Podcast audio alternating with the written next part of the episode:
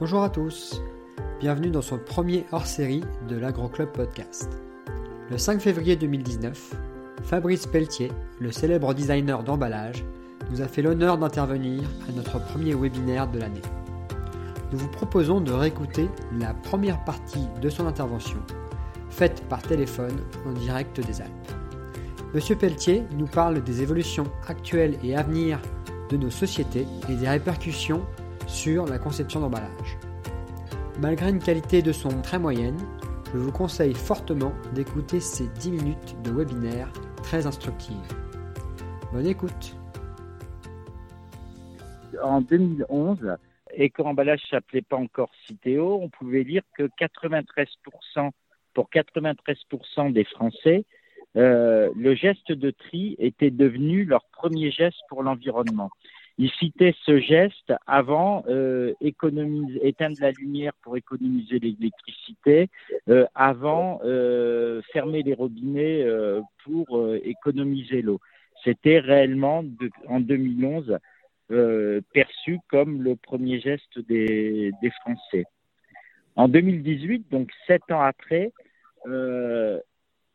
Citeo vient de sortir une étude que je vous engage à regarder, vous verrez, euh, de toute façon j'aurai les liens, euh, qui est une, étude Shopper. Ils ont été interrogés en magasin, euh, de, un peu plus de 2000, euh, 2000 consommateurs en sortie de, en sortie de caisse, hein, quand ils avaient fait leurs courses, sur quelles étaient les allégations, euh, les meilleures allégations en faveur de l'environnement.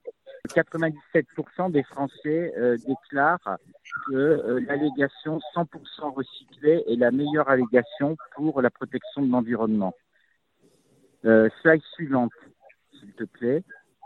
Donc, l'étude Shopper CPE, je vais vous montrer quand même un, pour, pour que vous voyez un peu la perception du consommateur par rapport à l'emballage. On leur demande, ces consommateurs, d'après vous, qu'est-ce qu'un emballage qui respecte l'environnement en spontané hein? Là, on n'est même pas en assisté. Euh, 63% des consommateurs nous disent c'est un emballage recyclable. Et on descend à 32%, donc à la moitié euh, de, ça, sur des consommateurs qui nous disent, puisqu'on parle beaucoup d'emballage biosourcé, d'emballage biodégradable, des papiers carton, du verre, en fait des matériaux d'environnement qui ont, euh, euh, les gens des matériaux se battent pour dire que les, matériaux, euh, certains matériaux sont mieux que d'autres. En fait, vous voyez que le, le critère de recyclabilité est bien au-dessus du fait qu'on soit même un emballage en papier carton ou un emballage en verre, ou même peu d'emballage ou pas de suremballage, puisque aujourd'hui, et tu passes la, la slide suivante s'il te plaît, pour les Français, euh, pour, les, pour un Français, un bon emballage, c'est un emballage 100% recyclable. Alors, il n'y a pas à, à, chercher loin pourquoi euh, les Français pensent ça. C'est parce que ça fait plus de 20 ans que euh, tous les jours, euh, ils font, alors s'ils ne font pas, en tout cas, ils en sont sensibilisés au geste de tri. Ils ont des poubelles de différentes couleurs et ils essaient de bien faire.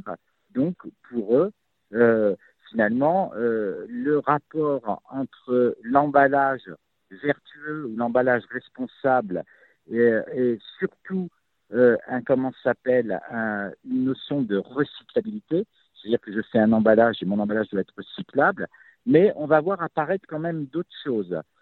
Euh, fait à partir de matériaux recyclés euh, monte aussi très très très très haut, c'est-à-dire que si c'est un emballage 100% recyclable, mais qui est fait à partir en toute ou partie de matériaux recyclés, c'est encore mieux. C'est beaucoup mieux. Forcément, on leur demande de recycler. Donc, si on met le matériau qu'ils ont euh, recyclé dedans, c'est-à-dire qu'ils ont remis dans leur, eh ben, ils, y voient un intérêt, un fort intérêt à leur gestuelle de tri.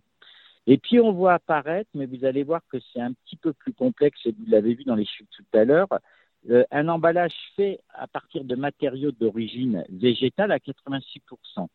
Euh, et j'attire votre attention sur ce terme, puisque sur plusieurs études que j'ai menées aussi, on a essayé d'évaluer les notions de, des termes biosourcés, euh, bio, euh, euh, biocomposés, etc., ou biodégradables. Et là, on voit qu'on est dans un flou total.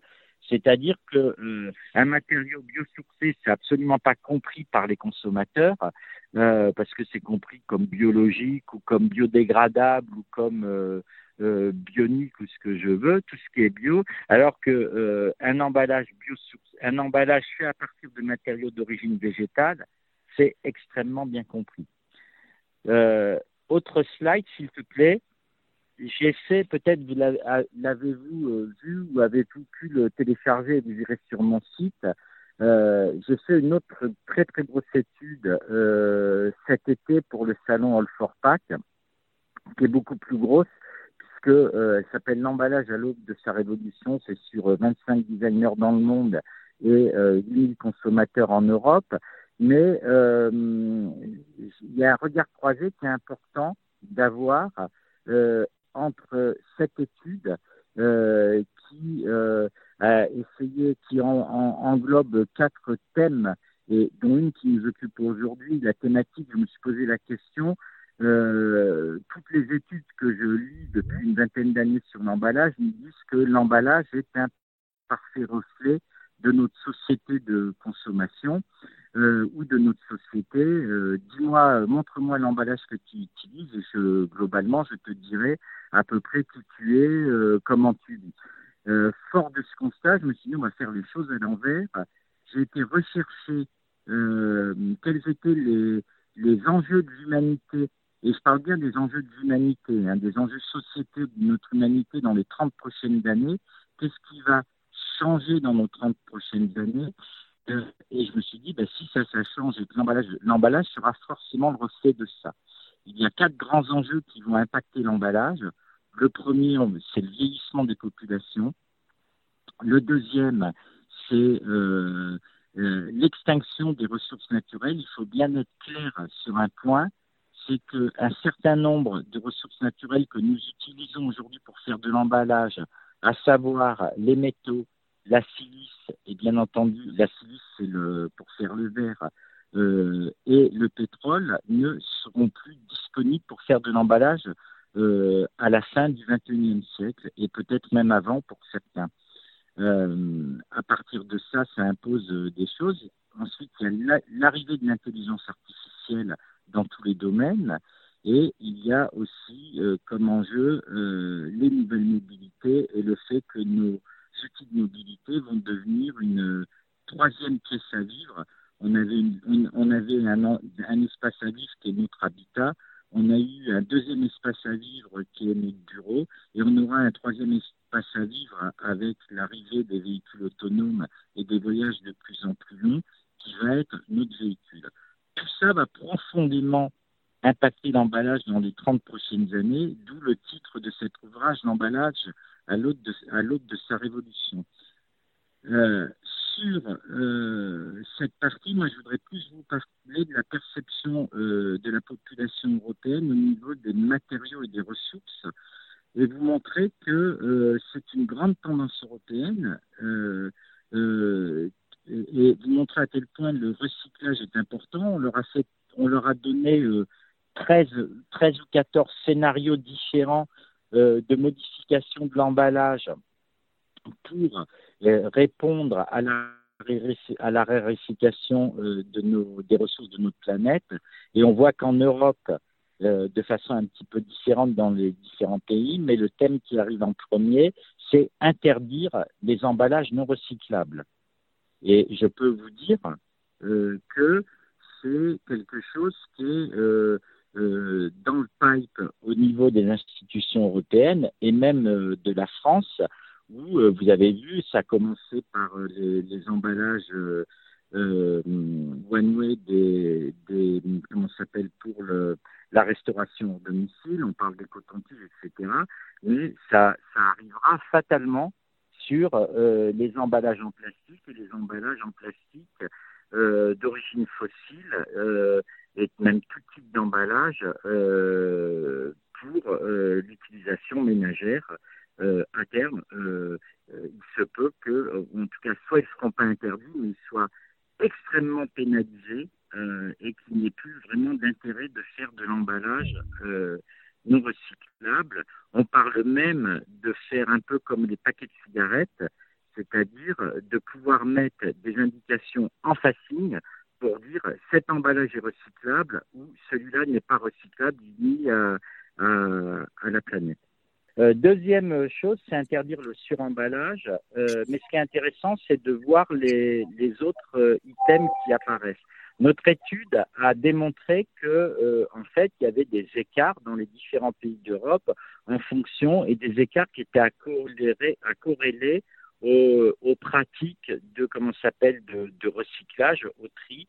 Euh, dans les pays où le recyclage est bien installé, à savoir l'Allemagne et l'Angleterre, euh, on voit que les consommateurs sont en train de demander, euh, en troisième position, d'obliger l'industrie à utiliser des matériaux renouvelables. Donc, vous voyez, matériaux d'origine végétale, etc. Donc, plus le, recyclage est installé, on voit que l'autre l'autre étage de, de, la fusée, c'est euh, d'amener euh, des matériaux que l'on appellera biosourcés entre professionnels, mais qui sont plutôt d'origine végétale. éduquer le consommateur, certes, dans les pays où le, recyclage n'est pas développé, mais c'est plus du tout considéré comme comme euh, un prérequis par les Allemands, par les, euh, euh, les Anglais et même par les Français. On considère aujourd'hui, quand il y a 93% qui vous disent que c'est leur premier geste, c'est plus une question d'éducation.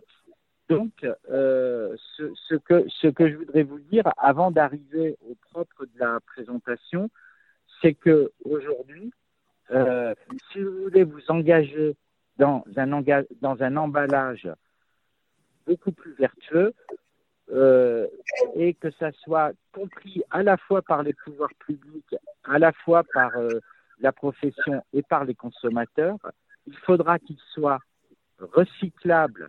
Mais recyclable, ça veut dire recyclé, recyclable et recyclé, c'est-à-dire qu'il s'intègre dans le dispositif de recyclage qui existe dans le pays dans lequel vous commercialisez ce produit il faudra éventuellement qu'il intègre de la matière recyclée à partir du moment où c'est possible de le faire. Et il faudrait qu'il soit, euh, qu'il s'oriente vers des matériaux, euh, en tout cas, soit 100% recyclables avec des gros taux de recyclage, soit des matériaux euh, d'origine végétale. Et c'est un petit peu autour de ça euh, euh, va euh, le chemin, en tout cas le chemin qui est, vertueux, qui est tracé. C'est terminé pour aujourd'hui. Trois petits messages avant de partir. Si vous souhaitez accéder au Skype de Monsieur Pelletier, merci de m'envoyer un message à l'adresse j.moté.agroe.fr. L'adresse est dans la description. Si vous souhaitez être tenu au courant de nos événements, publications ou podcasts, inscrivez-vous à notre agronote. Le lien est aussi dans la description de ce podcast. Enfin, si vous souhaitez nous soutenir, parlez de nous à vos collègues et sur vos réseaux sociaux. A très bientôt